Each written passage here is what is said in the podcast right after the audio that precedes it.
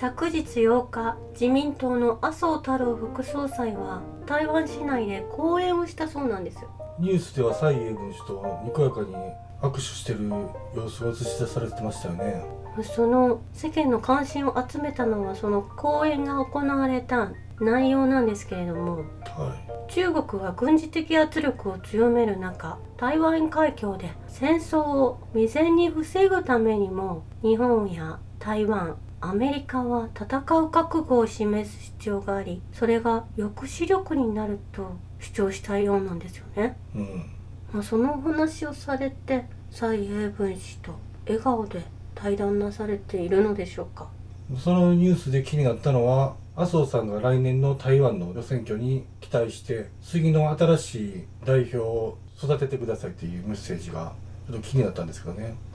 でニュースキャスターは蔡英文である限り台湾有事は起こらないというふうに締めくくったんでどうやら麻生さんはこの蔡英文氏にもうちょっと中国からの圧力を意識して準備してほしいっていうふうな思いを託していったのかもしれないですけど期待外れだったっていうふうなそういう感想だったんですかね私は。うん、まずこれ台湾と中国でそこに日本がですね軍事介入的なことを行えないんですよね。これ内戦ですから。え台湾は中国ですから。えはい。そこにななぜこの抜け抜けと麻生氏はアメリカの命令通り動いているのかということ。えまあ、使いっ走りに動かされているだけの麻生氏が、まあ、日本の代表として台湾に向かわれたということになっているんだと思うんですえね。そうですね。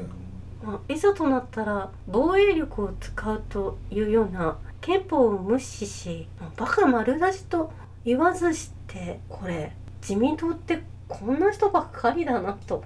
思ってしまったんですよね。コメントにもいただきましたけどちょうど私たちぶっ倒れてましたから見てなかったんですけどねうん広島の平和の祭典でロシアの核の脅威について喋ってたみたいじゃないですか。もう本当驚きですよね。えあの日本人たるやと、まあ、日本人じゃないんでしょうけれども発言なされることの全てがですね、まあ、世界に対して恥をさらすようなことばかりなされているのが今の自民党だなと思うんですえね。うん。もうそれを利用するためにロシア悪を伝えたいがためにこの原爆その記念日を使ってしまう人がいるということ。えまあ、そういった方々が政府の方々であって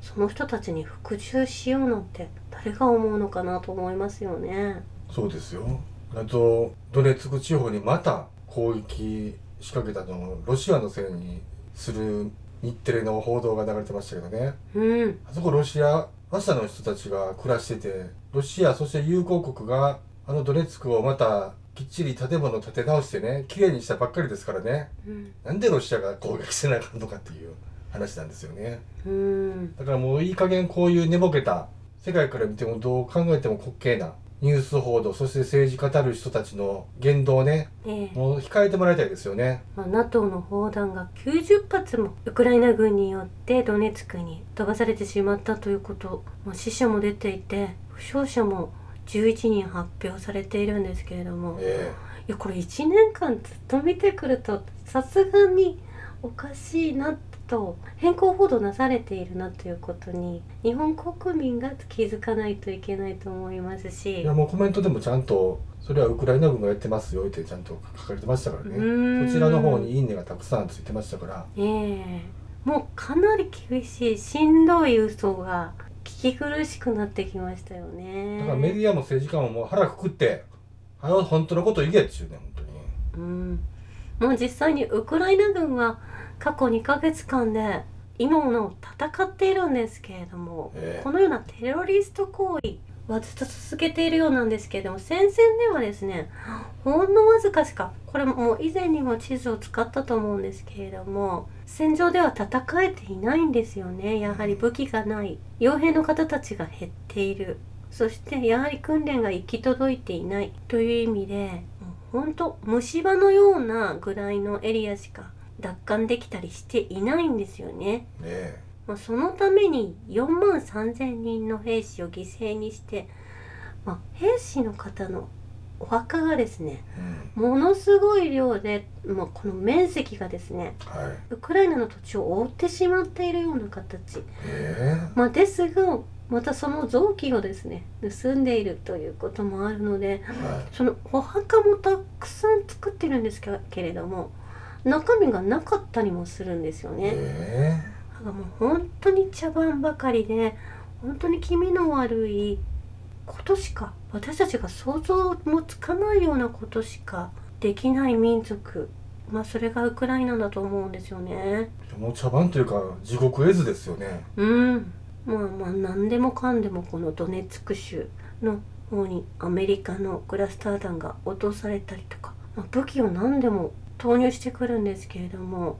まあ、それに何の意味もないそして私はもうこのエリアに人がいなくなっているといいなと思うんですよね。ちゃんと避難して、ねマオリポルの新しい方の建物に避難していてほしいなと思うんですよね。だから本来であれば日本を代表する思いがあるんであればねうん岸田氏がちゃんと核を落とされた唯一の国としてそのクラスター弾もうとっととこれやめましょうっていうふうに世界に訴えるかける一番効果のある先日の広島での平和の祭典でしたからね、うん。それをなんで言われへんかったかっていう話なんですよもう。ん。まあう腹立つのがに。日本人じゃないということだと思うんですけれども、まあグローバリストに従って何を恐れているのか本当のことが言えない。ええ。あとなんかニュースメディアのインタビューでもうん。若い子にインタビューしたら原爆のことを知らない子供たちがすごくいてちょっとショック受けたんですけどねまあ、教育の中でそれがもう省かれている、えそして日本が悪かった。仕方がなかった。えはい。そのように理解しているというのと、まあ、原爆記念日の日は何の日でしょうって聞かれてもですね答えることができない若者がほとんどであったということ。もう忘れ去られていく日本の歴史が今目の当たりにしてると思うんですよね。ええ。私小学校の時にも教室の後ろに「裸足の弦」と戦場での写真集を見てもうゾッとしながらそれ見てましたからね毎日奪うように。それもう一回あの教室にちゃんと戻してくださいね。えーここ抜きにして日本は語れないですからね。まあ、このウクライナの中にもですね駐ウクライナ英国大使の方が正直なことをお話しされていてちょっと驚いたんですけれども、うん。英国の支配層は今も奴隷取引を行い国民の階層を残し移民をアフリカに送り返し当たり前のように植民地を搾取している。そして動画でロシアが子供を拉致していると、まあ、そのように報道を捏造して伝えそして国連を従わせる。うんまあそれが英国であるということをおっしゃられているんですよね。え。そして西側諸国は彼らには絶対服従。まあこのようにおっしゃられているんですよ。えはい。まあ、これを現地に行ってやはり見ている方がちゃんと伝えてくださらなければいけない、まあ、そういった方が命を奪われてきたりしているわけなんですけれども、うん。まあ、本当に支配層の政治家は堂々と国民に嘘をつく、まあ、誠実である必要がなく地位が追われることもないですからね岸田さんを見ていても。地位ね。え戦争は国際覇権を延命させ彼らは彼らは誰も戦争責任を問わない、まあ、悪いことが悪いとちゃんと判断できなくなっていてもお構いなしの世の中になっていると思うんです。これワクチンもしかりなんですよね、えそうですよ。そして昨日はザハロー報道官がビクトリア・ヌーランドのニジェール訪問についてニジェールでもウクライナと同じようにうまくいくと思っていたビクトリア・ヌーランド。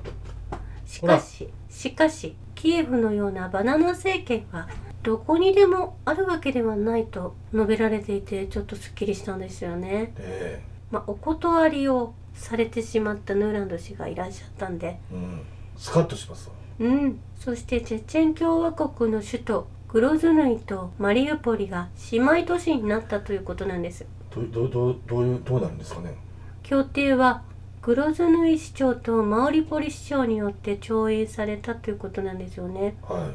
い。まあ姉妹都市なので協力関係を持ってえ一緒に戦っていく、まあ、そして生活を支え合う。え帝国主義に対抗していく国同士が結ばれたわけですね。マオリポリなのであの新しいウクライナの中のロシア領土ですね、はい。まあ、そこをちゃんとチェチェン軍がチェチェン国が守っていくということ。協力関係にあるということですね、え。そしてユジノサハリンスク空港が今オープンしたようなんです。これロシアなんですね。新ターミナルは旧ターミナルの5倍もあって年間500万人の旅客が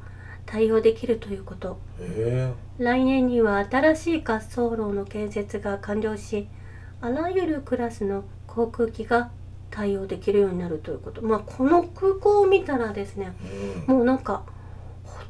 とするこう文化的な面がですね、えまあ次々と貿易もそうですし観光客があロシアにやってくる。ロシアからえ世界経済のハブとして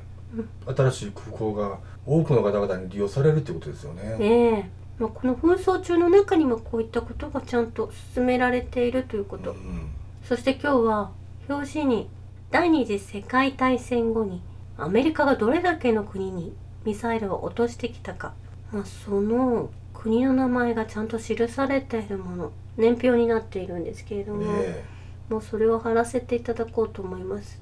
まあそして先日ロシアの揚陸艦がウクライナの水上無人ドローンで攻撃がなされたんですけれどえも、うん。まあ、これをお試しでですね練習しているのを見ていたんですよね。アメリカ軍がですねえこのドローンを利用するのを分かっていたんですけれども、まあ、この攻撃もですね事前の警告にロシアが違反したため攻撃をしたと、まあ、NHK が伝えているんですね、えはいまあ、その違反とは一体何の違反なんでしょうという話なんですよ。そうですよ。うん、この海域で国海でですね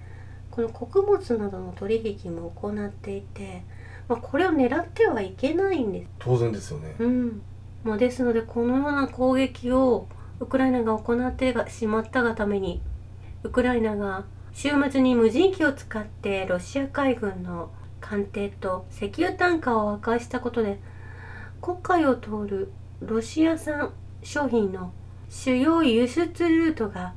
リスクを抱えることになり小麦は上げ幅をまた拡大してしまったということなんですよね。えこれ自業自得だと思うんですよね。EU がイギリスがアメリカがこのような武器を渡しているので。そもそもアフリカの方に輸出しようとしてた小麦をヨーロッパがと届けアフリカの方に届けずにねうん。自国の家畜などの肥料に使ってきたことが要因ですからそれに対してクレームを言ってきたロシアに対して嫌がらせの攻撃を加えてるのが今回のこれですからね。ええ。だから何何の違反違反をしてるのはむしろ G7 側なんですよね。本当にニュースがめちゃくちゃすぎてもう疲れてしまうんですけど嘘と戦うのは本当にしんどいなと思うんですけれどもこれロシアの気持ちがすごくわかりますよね。以上です。ありがとうございました